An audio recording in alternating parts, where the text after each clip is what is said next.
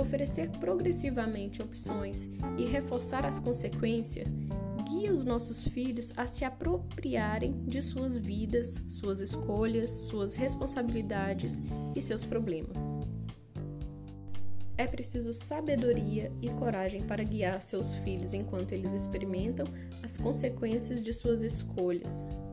O que nem sempre é fácil para nós pais, ver os nossos filhos sofrendo as consequências de escolhas ruins deles.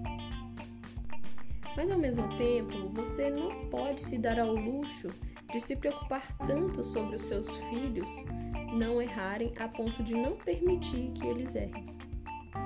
Quando eles erram, a primeira coisa a fazer não é resolver o problema, mas assegurar-se de que a bagunça tem um proprietário. Cada problema tem de encontrar o seu dono antes que possamos oferecer qualquer solução. É preciso que o seu filho aprenda que o lado dele no relacionamento de vocês é dele. A vida dele é dele e deve aprender como usá-la, porque chegará um dia em que vocês, pais, não estarão mais por perto.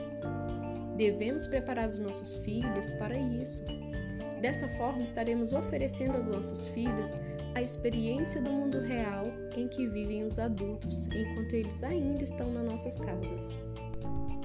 Ensinar aos filhos a pensar e a resolver problemas é resultado de permitir que eles criem soluções fora daquilo que poderíamos decidir por eles.